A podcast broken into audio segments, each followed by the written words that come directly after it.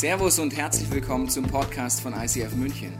Wir wünschen dir in den nächsten Minuten eine spannende Begegnung mit Gott und dabei ganz viel Spaß.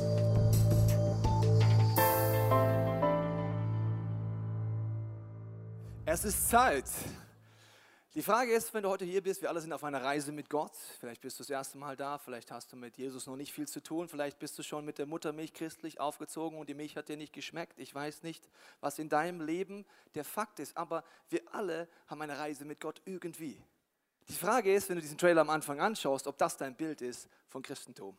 Ja oder nein? Und sagst, ja, nee. Und sagst, genau, der hat es gesagt. Wir wollen uns heute anschauen, Exodus ist das zweite Buch. Moses geht um den Auszug und es geht um Prinzipien, die Gott uns gegeben hat, die zeitlos sind. Seit 3000 Jahren feiert das Volk Israel diese Prinzipien. Wir wollen uns genau anschauen, was das ist und merken, dass unser Bild, das wir haben von Gott und von Kirche oder von Dingen, oft uns so im Wege steht, dass wir Dinge verpassen. Ich weiß nicht, ob du das Phänomen kennst. Vielleicht hast du auch schon mal ein Buch gelesen. Ich hoffe auch, dass du schon mal ein Buch gelesen hast. Ja, wenn ich lese Roots, das ist ein super Buch. Roots, die hebräischen Wurzeln des Glaubens, kann ich immer Werbung machen von der Bühne, weil ich verdiene nichts dran. Das ist total super. Das ist übrigens das Gegenteil, wenn du Thermomix verkaufst und was dran verdienst, dann glaube ich es dir schon nicht mehr so ganz. Aber wenn du benutzt, glaube ich so. Das ist schön. Also Roots, kleiner Werbeblock, egal. Also, wenn du das liest, zum Beispiel ein Thriller oder sowas, und dann kommt der Kinofilm raus, dann denkst du oft, ach Menno, das habe ich mir anders vorgestellt. In meiner Vorstellung war das so oder so. Kennst du so Momente? Ich kenne die gut. Das heißt, ich habe meine Vorstellungen in das Buch rein projiziert und das, wie es der Regisseur umgesetzt hat, passt mir einfach nicht. Jetzt, da ist es ja egal, hast du einfach ein Kinoticket ausgegeben. Das Dumme ist, dass wir die Bibel genau gleich lesen. Wir lesen sie, wir projizieren unsere Vorstellungen dort hinein und sind dann irgendwann enttäuscht, wenn es vielleicht gar nicht so ist. Die Bibel ist aber nicht dafür gedacht, dass du deine Fantasie dort rein interpretierst oder deine Vorstellung von Gott und von Kirche dort rein interpretierst, sondern dass du sie liest, dem lebendigen Wort Gottes Jesus Christus begegnest und dass die Bibel dich liest. Das heißt, dir zeigt, wo du falsche Vorstellungen hast und nicht du der Bibel mal erklärst, wo die Bibel falsche Vorstellungen hat. Jetzt sagst du, ja, äh, mache ich das? Ja, das machen wir alle. Ich habe gewisse Vorstellungen zum Beispiel seit meiner Kindheit an, weil ich aus der Kinderbibel vorgelesen bekommen habe. Das ist nicht immer gut. Ja. Der Zeichner hat sich da was vorgestellt, ja. Irgendwann war ich das erste Mal in Israel und habe den Garten Gethsemane zum Beispiel gesehen. Ich habe mir nicht so vorgestellt, wie er in Wirklichkeit ist. Ich hatte ein bisschen so den Effekt, so was, so klein ist der und wo war denn dann Jesus? Ich habe gedacht, der konnte da richtig wegwandern, ja. Also ganz anders. Oder in meiner Kinderbibel hieß es immer, und den, der Stein, der vor dem Grab war, habe ich mir so einen Felsen vorgestellt, so ein Riesenteil, ein Riesenfelsen, den rollt Gott weg, ja. Dann habe ich gesehen, ein Grab in Israel sieht so aus, Krass. Und da waren immer so runde Steine, die wurden vorgerollt und die konnte mit mehreren Männern auch wieder wegrollen. Ich habe gemerkt, meine Vorstellungen stimmen gar nicht. Jetzt sind das so Kleinigkeiten. Es gibt auch viel größere Dinge. Ich möchte es heute zu Beginn der Serie am Beispiel des Abendmahls zeigen. Wir alle haben irgendeine Vorstellung vom Abendmahl. Vielleicht haben wir das Bild von Leonardo da Vinci angeschaut. Vielleicht kennen wir das Bild vielleicht wieso, dass man sagt, naja, das ist vielleicht ein Kelch. Ja, ich habe dir ein Bild mitgebracht. Plus, minus, das ist das Abendmahl. Plus, minus. Also da kann man sagen, man hat Brot und nicht Hostien, man hat einen Kelch und man hat keine Kelche. Plus, minus ist das unser Bild. So, und jetzt kommt das Erschreckende. Du hast ein Bild und wenn du die Bibel liest, projizierst du, wenn du nicht verstehst, wie wir die Bibel lesen können, mit dem Heiligen Geist, dein Bild dort rein. Ich mache es dir ein Beispiel von einem Bibeltext. Ich werde gleich einsteigen in Lukas 22 und dort werden wir uns anschauen. Wir werden nur mal ein Prinzip machen. Wir streichen nur die Sachen an, die nicht zu diesem Bild passen, okay? Wir machen nichts anderes. Und du wirst merken, vielleicht liest du die Bibel öfters, vielleicht hast du es auch schon oft gelesen, dass du auf einmal erschreckenderweise gleich Folgendes feststellst im ersten Vers. Fangen wir mal an, das letzte Abendmahl. Lukas 22. Da kam der Tag der ungesäuerten Brote. Äh, ja, also nimm dein Abendmahlbild, irgendeins hast du ja. Passt es bis jetzt, nach einem halben Satz noch? Nein, es passt schon nicht mehr. Egal, ob du einen Priester vor dir siehst, ob es eine Freikirche war, es katholisch war, evangelisch war. Nach einem halben Satz merke ich, jetzt wird es schon eng. Jetzt lesen wir weiter. An dem das Pessachlamm geschlachtet werden musste. Wie viele geschlachtete Lämmer hast du bereits bei dem Abendmahl gesehen? Keins? Okay, wir haben jetzt erst einen Satz gelesen, mit dieser Art die Bibel zu lesen. Wir merken, Gott möchte uns Dinge zeigen, die nicht unsere Vorstellung sind, sondern seine. Jesus schickte Petrus und Johannes in die Stadt und sagte, geht und bereitet das Pessachmahl für uns vor, damit wir es gemeinsam essen können. Okay, hast du noch dein Bild vom Abendmahl im Kopf? Was müssen die vorbereiten? Ich meine, so ein paar Hostien und Wein kann man to go dabei haben eigentlich. Also was müssen die dann stundenlang da vorbereiten vor dem letzten Abendmahl, wie wir Christen das gerne nennen? Dann heißt es weiter, er sagte zu ihnen, ich habe mich sehr danach gesehnt, vor meinem Leiden dieses Pessachmahl mit euch zu essen. Und dann, er nahm den Kelch. Ah, jetzt, jetzt habe ich was gefunden, was ich kenne. Schön.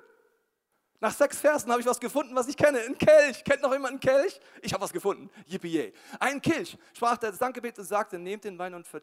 Oh, schade. Ich habe gerade gedacht, ich kenne irgendwas, aber verteilt ihn untereinander, je nachdem, was von Abendmahl Verständnis ist, ist es schon wieder vorbei. So, und jetzt lesen wir weiter. Ebenso nahm er nach dem Mahl den Kelch. Der hatte doch gerade schon einen Kelch. Hat er noch einen Kelch? Hat er zwei Kelche? Gibt es mehr Kelche?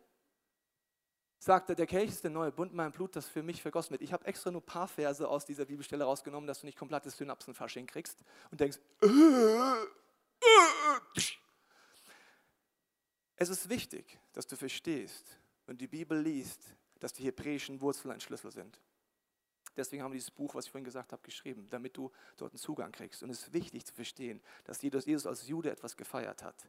Nämlich, er hat das letzte Abendmahl als Pessachmahl gefeiert.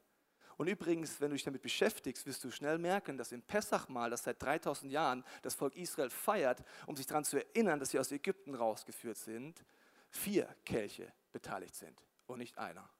Und alle vier Kelche werden wir uns in dieser Serie angucken und überlegen, inwiefern diese vier Zusagen Gottes, zeitlose Zusagen Gottes, für dein Leben entscheidend sind, wenn du als Christ durchstarten willst.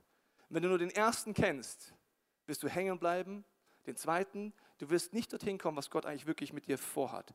Eingeführt wurde das Ganze vor 3000 Jahren, wo Gott sein Volk Israel rausführt und Paulus im zweiten Teil der Bibel, im Epheserbrief erklärt uns Christen, also uns jetzt hier, wenn du dich als gläubiger Christ bezeichnest, erklärt Folgendes. Er sagt, schaut mal, es gibt nur ein Volk Gottes.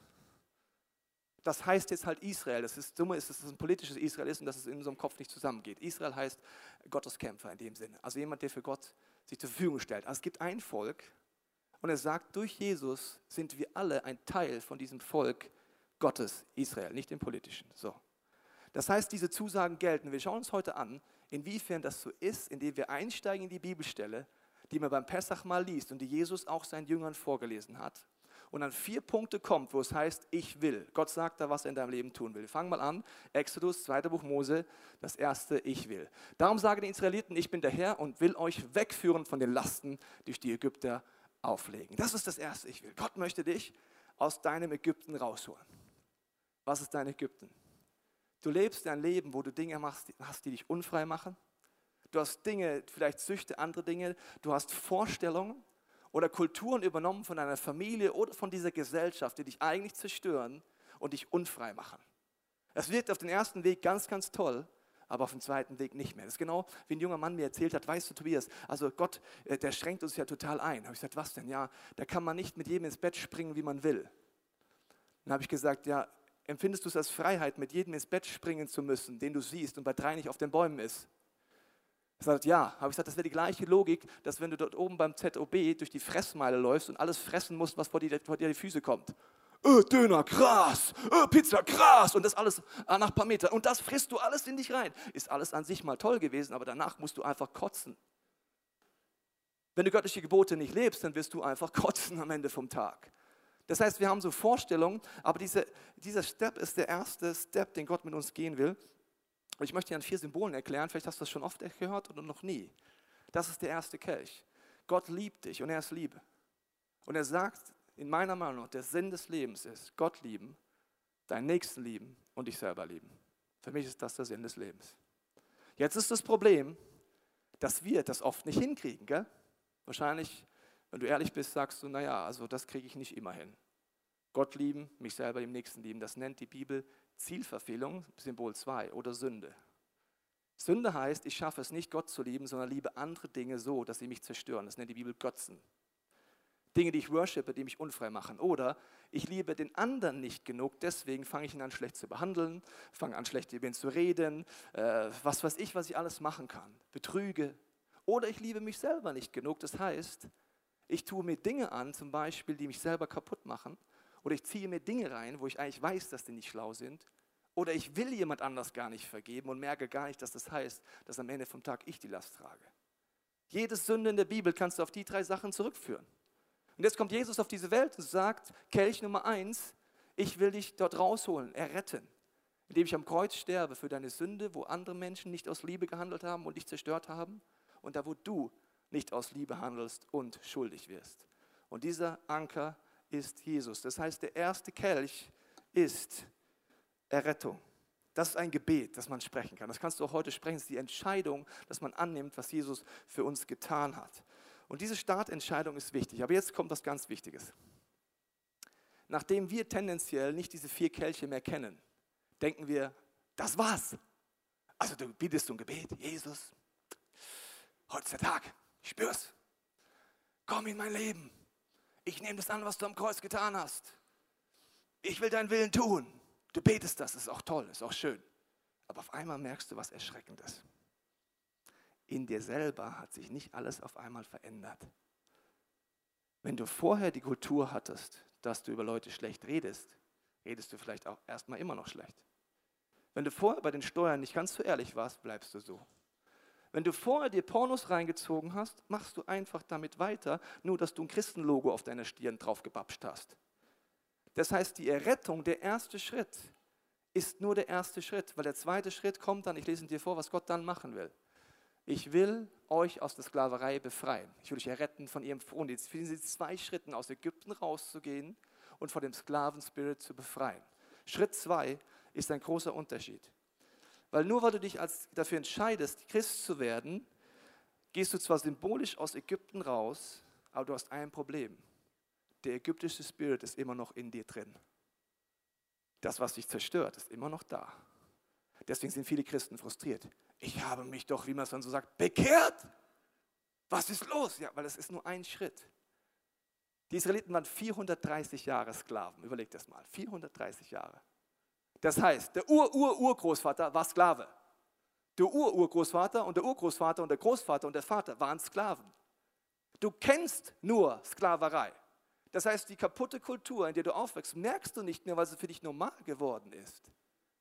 Das heißt, du brauchst Gott und den Heiligen Geist, der dir zeigt, wo möchte Gott dich befreien und diesen Spirit aus dir rausholen. Weil sonst fängst du an, zum Beispiel Gott zur Verfügung zu stellen und denkst auf einmal, naja, ich muss mitarbeiten.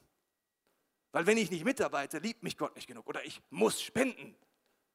Dann bist du immer noch in deinem Herzen in Ägypten. Merkst du das? Du bist gar nicht frei. Du tust es nicht aus Freude, aus Liebe, sondern du hast diesen Sklavenspirit immer noch in dir drin. Und übrigens, erst nachdem Gott mit ihnen diesen Weg geht, erst dann gibt er ihnen die Gebote. Ganz wichtig. Er sagt nicht in Ägypten in der Sklaverei, so Leute, Zettel raus, Stift raus, jetzt schreiben wir mal alle Regeln auf, die es gibt. Mitschreiben. Erstens, du sollst keine Götter neben mir haben. Punkt. Zweitens, du sollst nicht die Ehe brechen. In Klammern, bereits wenn du einen anderen Partner anguckst, brichst du sie bereits. Liebe Grüße, dein Jesus. Punkt. Das macht er nicht. Er sagt erst, entscheide dich, das Kreuz anzunehmen. Und dann gehen wir den Weg, diesen Spirit aus dir rauszuholen, Stück für Stück. Und dann wirst du merken, dass die Gebote gut für dich sind. Und dann wirst du sie lieben. Du wirst sie annehmen und sagen, ja, ich wäre ja blöd, göttliches Know-how in meinem Leben nicht anzuwenden. In unserer Kirche ist übrigens alles nach diesen vier Schritten aufgebaut. Du hast Angebote, Jesus kennenzulernen. Wir haben für dich Explore. Das ist nicht nur am Anfang gut, das ist für Schritt 1 gut und für Schritt 2 gut. Dass du erkennst, wie du das in dir rausholst. Wir haben Get Free. Get Free ist dazu, diesen Ägypten-Spirit in dir nach und nach zu killen und zu erleben, dass Jesus einen Bereich nach dem anderen verändert. Und Get Free ist nicht etwas, was ich einmal mache und dann sage ich, ah, das war's. Das ist ein Lebensstil, den ich entdecke. Und dann kommt Schritt 3. Schritt 3, lese ich dir vor, hat was mit Wiederherstellung zu tun. Ich will euch erlösen mit ausgestreckten Armen durch große Gerichte hindurch. Das Wort erlösen heißt auch wiederherstellen. Gott möchte dich einladen, das Kreuz anzunehmen. Er möchte mit dir einen Weg gehen, dass der Sklavenspirit aus dir rausgeht, dass du frei wirst und dass du dann erkennst, was Gott in dich reingelegt hat. Welche Gaben, welche Talente, welche Leidenschaften er in dich reingelegt hat. Wir haben als Kirche das Angebot, das heißt Cassone, ist ein College-Modul, das hilft dir zu entdecken, was hat Gott mit mir vor. Ein ganz, ganz wichtiger Schritt. Gott hat dir Gaben und Talente gegeben, die du aus Freude, aus Liebe und aus Leidenschaft für Jesus und für sein Reich anfangen kannst einzusetzen. Also auf dieser Tour waren, an einem Stopp äh, kamen nach einer Predigt so fünf junge Frauen zu mir, die meisten zwischen 17 und 20 und erzählen mir ihre Geschichte. Und sie sagen, weißt du, Tobias, wir sind eine Kirche, die uns sagt, dass wir Frauen äh, Röcke tragen müssen und keine Hosen, das geht noch. Außerdem wird uns gesagt, der Heilige Geist ist vom Teufel. Leidenschaft ist etwas Teuflisches und zu viel Bibel lesen tut uns nicht gut. Krass. Und dann sagen sie, und das Problem ist, dass wenn wir uns ausstrecken nach Gott und seinem Wesen und es jemand mitkriegt, unsere Gemeindeleitung, müssen wir uns vor die ganze Kirche stellen und um Vergebung bitten. Und dann haben sie gesagt, freudestrahlend, wir hören heimlich eure Podcasts. Und ich gesagt, cool.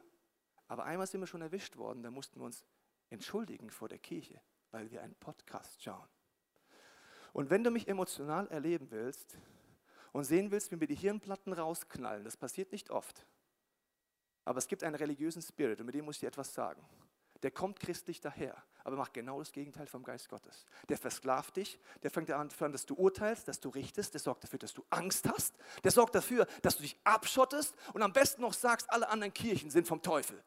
Der sorgt dafür, dass das Gott in dich reingelegen hat mit Leidenschaft, mit Power und die Gaben, die hier sind, dass sie gedeckelt werden und dass du auf die Idee kommst, sie nicht auszuleben. Und wenn du mich sauer erleben willst, dann kannst du mal die Bibelstelle lesen, wo Jesus durch den Tempel geht und die ganzen Tische rauskickt. Wenn ich den religiösen Geist irgendwo sehe, dann ticke ich kurz aus, aber nicht gegen die Menschen. Ich bin nicht gegen die Leiter dieser Kirche. Das sind für mich arme Menschen, die gefangen und gefesselt sind von einem Spirit. Ich kämpfe nicht gegen Fleisch und Blut, aber gegen diesen Spirit werde ich stinksauer.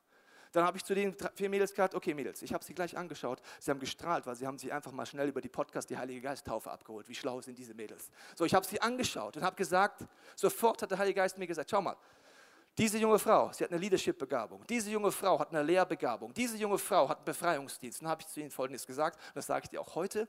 Für alle Beschwerden, bitte wendet euch an meine Assistentin, aber nicht an mich, eine kleine Scherzdiener, sondern Witz. Du musst nämlich immer die E-Mails lesen, wenn die Leute sich wieder über mich aufregen. Jetzt regst du dich über mich auf, aber es tut mir leid, musst du durch. Also, ich habe zu Ihnen Folgendes gesagt. Die Bibel sagt dir, dass der Geist Gottes die Gaben austeilt, wie er will. Okay? Und das heißt, der Vater entscheidet, welche Gaben du gehst. Das heißt, du hast eine Leadership-Begabung, du hast eine Lehrbegabung und du hast eine Befreiungsdienstbegabung. Es gibt nur zwei Möglichkeiten. Entweder ist Gott das größte Arschloch der Weltgeschichte, weil er sich überlegt hat, wie kann ich dich maximal quälen? Du bist eine Frau, ich gebe dir eine Leadership-Begabung, aber die kannst du gar nicht ausleben. du merkst, ich tick dann durch. Und dann, und die, ja, die eine Lehrbegabung, aber du musst ja die Klappe halten. Da habe ich gesagt, entweder das stimmt, glaubt ihr das? Alle drei, ah, ah, ah, ah. Habe ich gesagt, genau. Oder es ist ein religiöser Spirit. Und den darfst du nicht in deinem Leben zulassen. Wenn du ihn erwischt, wie du Angst kriegst, wie du in Regeln versinkst und wie du der Meinung bist, dass du dein Potenzial nicht mehr förderst, dann gibt es nur zwei Möglichkeiten. Kick ihn weg und frag Gott, ob du noch einen Auftrag in dieser Kirche hast. Wenn nicht, renn da raus. Das ist fest meine Meinung. Liebe Beschwerdebriefe, schickt sie, ich lese sie nicht. Das bleibt meine Meinung. Das ist ein ganz, ganz wichtiges Prinzip. Dann habe ich den Clemens dazu geholt, weil ich war ein bisschen überfordert mit fünf Frauen. Also komm mal her. Aber ich sagte, okay, wenn ihr wollt, beten wir es für euch. Wir werden den religiösen Spirit kicken aus euch dem Heiligen Geist segnen und euch dann senden, da wo ihr herkommt. Wollt ihr das? Ja ein nach der anderen religiösen Geist gesprengt, Gaben ihnen zugesprochen. Am Ende habe ich ihnen gesagt, Mädels, ihr seid fünf. Ihr habt den Heiligen Geist, ihr habt Jesus, ihr habt mehr als ihr braucht. Jesus sagt, wo zwei in meinem Namen zusammen sind, ist er schon in der Mitte. Das reicht aus, ihr seid schon zu viel. Und wenn ihr dort hochgeht, lasst euch das nie wieder rauben. Und dann haben sie am Ende gesagt, ob sie ein Foto mit mir machen können. Da habe ich ein bisschen Schiss bekommen. Weil da ich dann mir kurz überlegt habe, wenn die Gemeindeleitung dieses Foto sieht, ähm, und dann habe ich mir gedacht, habe ich den Clemens so geschnappt, Clemens, komm mit aufs Foto! So genommen. Dann sagt er, was ist los mit dir? Sag ich, ja, wenn ich gesteinigt werde, dann kommst du jetzt gleich mit da rein. Ja, verstehst du? Ja, also muss man mit Humor nehmen, tut mir leid. Aber der Punkt bleibt gleich. Wiederherstellung bedeutet, dass Gott dir Gaben gegeben hat, egal ob Mann oder Frau. Und diese Gaben zu entdecken, aus Freiheit und Liebe einzusetzen, ist der Kelch Nummer drei, den Jesus beim Pessachfest mit seinen Jüngern feiert und angeht. Und Schritt Nummer vier, ich will euch als mein Volk annehmen. Interessanterweise ist das Schritt 4. Was heißt das? Du kannst Schritt 1 bis 3 machen und dann bist du der Lonely Cowboy Christ. Du hast Jesus erlebt, du hast vielleicht Freiheit erlebt und du hast deine Gaben so für dich. Und dieses kleine Universum, nämlich du, wird sehr schnell eng werden, weil es dreht sich einfach nur um dich. Gott ist der Meinung, dass er sein Reich baut und dass er sein Leib, seine Power ist die Kirche. Und ist der Meinung, dass es ein Privileg ist, dass du ein Teil eines Teams, einer Small Group hat, die eine Vision hat und dabei ist und ihre Gaben einbringt. Untersuchungen sagen, dass 87 Prozent der Christen, das wäre relativ viel, 87 Prozent, auf die Frage, was ihr Calling auf dieser Erde ist, was ihre Gabe sind im Reich Gottes, was sie einbringen könnten und aktiv eine Rolle spielen können, sagen, ich habe keine Ahnung. Das ist der Kelch Nummer vier, dass du ein Teil bist und die Church ist zum Glück viel größer als ICF München, das wäre ja schlimm. Jede lebendige Kirche weltweit, egal welche Denomination, gehört zu diesem Leib Christi. Und Gott redet davon, dass es eine Erfüllung ist, da dabei zu sein. Schritt 4, auch so ist unsere Kirche aufgebaut. Wir machen nicht Werbung für Gruppen, damit wir irgendeine Statistik haben, so, oh cool, noch eine Gruppe. Sondern wir glauben, eine Gruppe, die auf Jesus ausgerichtet, einen aktiven Teil einnimmt, ein Teil von dem ist, was Jesus für dich vorhat. Ich habe jetzt einen Mann neben mich, der mich inspiriert, was heißt, diese Schritte zu gehen. Vielen Dank, dass du uns kurz erzählst, was für dich heißt, dieser Schritt 4, das zu leben in deinem Leben. Ja, cool. Mein Name ist Thorsten Lenz und äh, wir sind seit eineinhalb Jahren hier als Familie im ICF München. Und wir waren bei Coming Home damals und haben uns informiert über das ICF, über die verschiedenen Möglichkeiten, die die Kirche bietet. Und ja, ich habe damals sehr schnell gemerkt, dass ich mich hier einbringen möchte, ähm, ich liebe Gott und deshalb ist die Church mir einfach ein Herzensanliegen. Und ich habe mir dann irgendwie gedacht, ich möchte irgendwie mich nützlich machen. Ich möchte nicht einfach nur zuschauen. Und so bin ich auf die Idee gekommen, äh, bei den Logistikern mit anzupacken und bin dann gleich eine Woche später um 6.45 Uhr hinten in die Tiefgarage am Sonntagmorgen und war mit am Start. Das war eine total geniale Entscheidung weil es damals so geworden ist, ähm, dass ich durch die Logistik wirklich gut im ICF angekommen bin. Ich habe einen breiten Einblick bekommen hier in die Church und konnte mich einfach gut identifizieren. Und ich habe viele Leute kennengelernt, Menschen, die mir ans Herz gewachsen sind, wo Freundschaften entstanden sind. Und ich habe für mich feststellen können, dass die im ersten Moment große Kirche für mich durch das Team klein und persönlich wird. Ja, ich mag es total, mit Menschen Zeit zu verbringen, die an den gleichen Gott glauben wie ich, die Jesus lieb haben. Und ich kann mit ihnen lachen, Gaudi haben, Spaß haben, mit ihnen anpacken hier in der Logistik.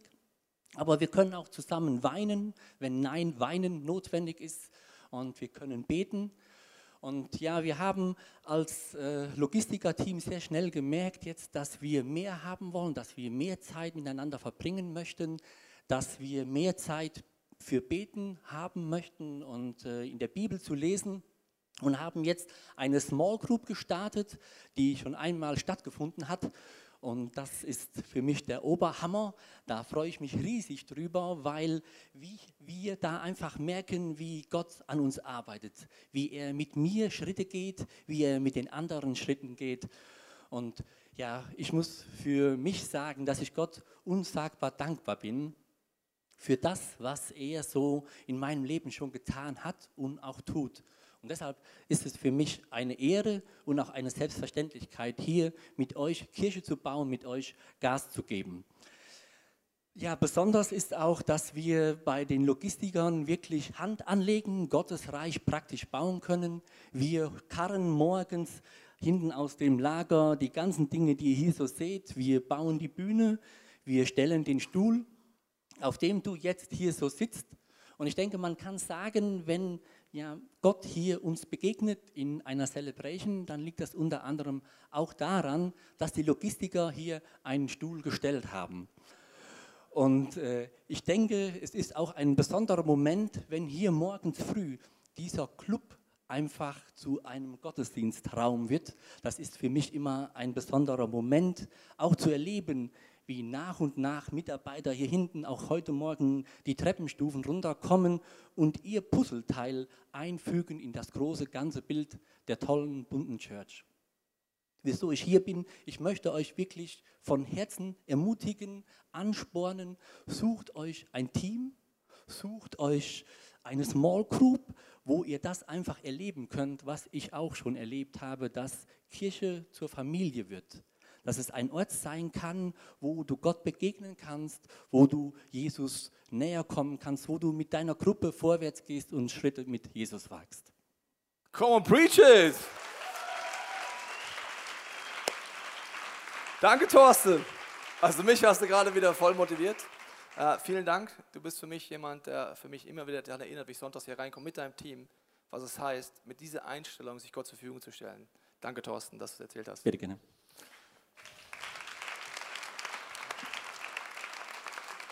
Die Bibelstelle, die Jesus liebt, li liest beim äh, Pessachfest, also beim letzten Abendmahl, geht noch weiter. Diese Bibelstelle heißt dann, ich will euer Gott sein, dass ihr es erfahren sollt, dass ich der Herr bin, euer Gott, der euch wegführt von den Lasten, die euch die Ägypter auflegen. Das sagt Gott. Und Jesus sagt, er ist die Erfüllung von dieses Festes. Im zweiten Teil der Bibel heißt es, Jesus ist dieses Pessachmahl, was man, Pessachlamm, was man feiert. Das werden wir uns die nächsten Wochen genauer anschauen dürfen. Aber der entscheidende Punkt ist, dass diese vier Schritte für dich heute zur Verfügung stehen. Du kannst heute sagen, du möchtest den Schritt der Errettung gehen und sagen, ich möchte Jesus in mein Leben einladen, ich möchte den ersten Schritt gehen oder ich will dort zurückgehen, weil ich bin vor Gott weggelaufen, lebe in tiefen Kompromissen. Vielleicht ist für dich der zweite Schritt dran, dass du merkst, ja, ich bin Christ, vielleicht schon seit Jahren, aber ich bin frustriert, weil in meinem Leben geht es immer im Kreis. Und ich möchte jetzt noch kurz erklären, was es heißt, dass du noch nicht diesen Schritt erlebst. Wenn du immer zu Jesus hingehst mit einer Sünde, sagst, Jesus, tut mir echt leid, was passiert ist. Wo ist das Bild? So, da ist Jesus. Ja. Es tut mir echt leid, was mir passiert ist. Ich bitte dich um Vergebung. Dann gehst du wieder in die andere Richtung. Achtung, Videomann. War jetzt fies, gell? Ah, gut. Gehst du in die andere Richtung und sagst auf einmal, Mist, jetzt habe ich wieder das Gleiche getan. Dann gehst du wegen dem gleichen Mist wieder zurück zu Jesus. Äh, Jesus, ich bin's wieder. Ähm, tut mir immer noch leid. Ist wieder gemacht. Gut, gehst wieder, machst wieder genau den gleichen Mist. Täglich grüßt das Murmeltier ist ein Film. Täglich grüßt die Sünde ist das Christentum. Immer wieder. Das machst du dann ein paar Mal und irgendwann denkst du dir, fängst du jetzt an, so Jesus, ich bin's schon wieder.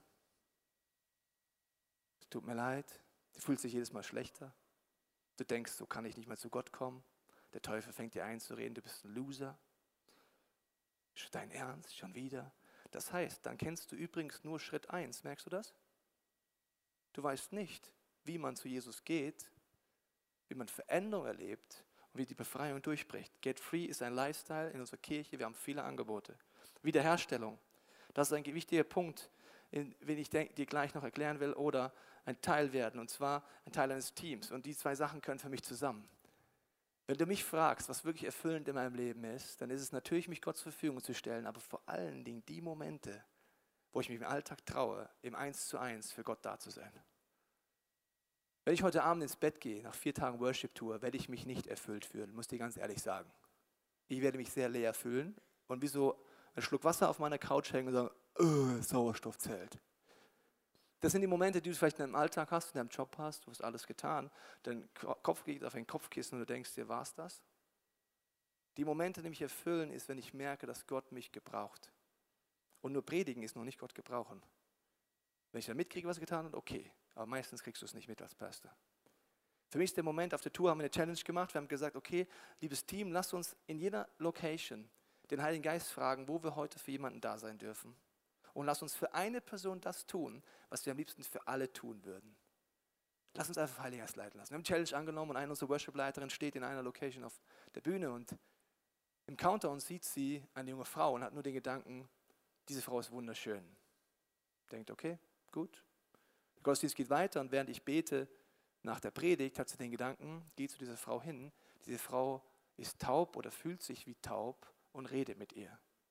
Was sich vorher entschieden hat, dass Gott sie benutzen kann, geht sie nach der Celebration zu dieser Frau hin und sagt, hey, ich habe dich von der Bühne aus gesehen und ich wollte nur sagen, ich finde, dass du wunderschön bist. Dann sagt die Frau, es ist krass, dass du zu mir kommst, weil ich habe eine schwere Depression in meinem Leben und seit langer Zeit spüre ich nichts mehr. Ich bin innerlich wie taub. Ich habe Angst, dass ich keine Gefühle mehr haben kann. Und dann sagt diese junge Frau natürlich in sich, wow, Gott schickt mich zu jemandem und hat Glauben, weil sie weiß, der lebendige Gott hat ihr einen Auftrag gegeben, zu dieser Person zu geben und für sie zu beten. Sie reden und sie beten am Ende und nach diesem Gespräch, nach diesem Treffen kommt es an den Punkt, dass diese Frau neue Hoffnung hat und wieder denkt, dass es möglich ist, Emotionen zu spüren. Wenn du unsere Worship-Leiterin gefragt hättest am Ende dieses Stops, gehst du heute, wenn du deinen Kopf auf dein Kisschen legst, erfüllt ins Bett, hätte sie gesagt, ja, weil Gott mich benutzt hat. Und weil ich ein Team hatte, das mich gechallenged hat. Und ohne ein Team und eine Crew, die dir hilft, aus der Wohlfühlzone rauszugehen, weiß ich nicht, ob wir das so alleine hinkriegen. Und deswegen möchte ich einladen, diese Frage zu stellen, welcher dieser Kelch ist für dich da? Ist auch nicht einmal, dass man eins, zwei, drei, vier macht und dann nie wieder. Gott zeigt mir in der Wiederherstellung immer neue Facetten von Gaben, die ich gar nicht wusste, dass ich sie hatte. Jesus führt mich immer wieder manchmal zu Schritt 1 zurück, wo ich sage, ich entscheide mich wieder neu, indem ich mich neu entscheide, diese, diesen Bund, den ich eingegangen habe, neu zu erfrischen.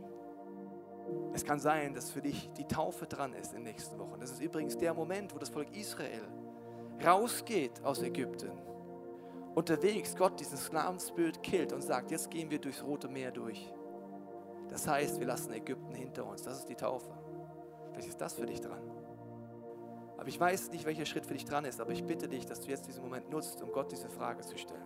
Ich möchte dir kurz die Stille geben, dass du dir die Frage stellen kannst, Jesus, was bietest du mir heute an?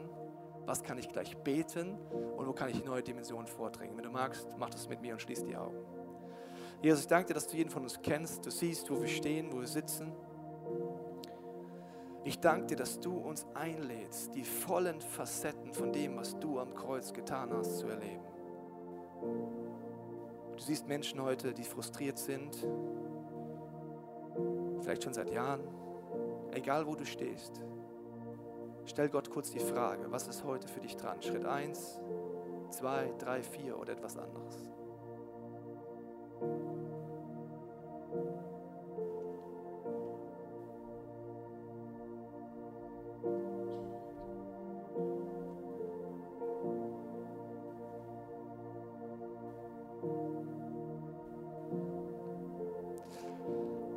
Für dich ein Schritt dran ist, wenn du eine dieser Angebote von Jesus annehmen willst, dann lade ich dich jetzt ein, wenn wir den Raum noch ein bisschen dunkler machen, aufzustehen.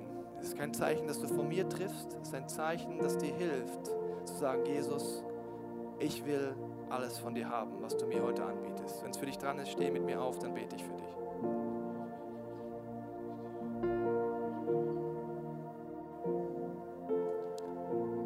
Jesus, du siehst die Person heute, du merkst, dass da wie eine Emotion an deinem Herzen ist, dass es wie so da rüttelt. Du brauchst keine Angst haben, das ist der Heilige Geist, der dich einlädt, heute dein Leben Jesus zu öffnen. Du kannst diesen ersten Schritt gehen mit mir und sagen in deinem Herzen, Jesus, komm in mein Leben. Ich nehme an, was du am Kreuz für mich getan hast.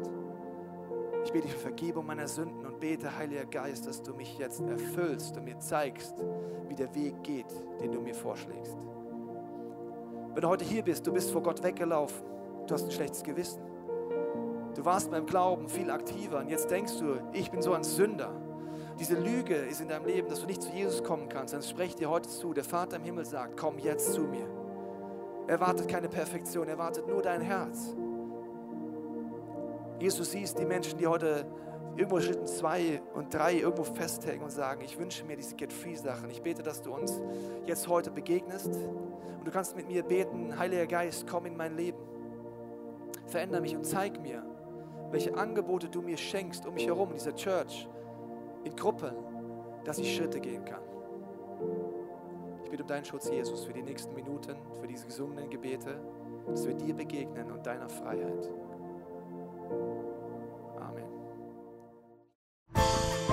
Wir hoffen, dass dir diese Predigt weitergeholfen hat. Wenn du Fragen hast, kannst du gerne an info at icf-moenchen.de mailen und weitere Informationen findest du auf unserer Homepage unter www.icf-moenchen.de.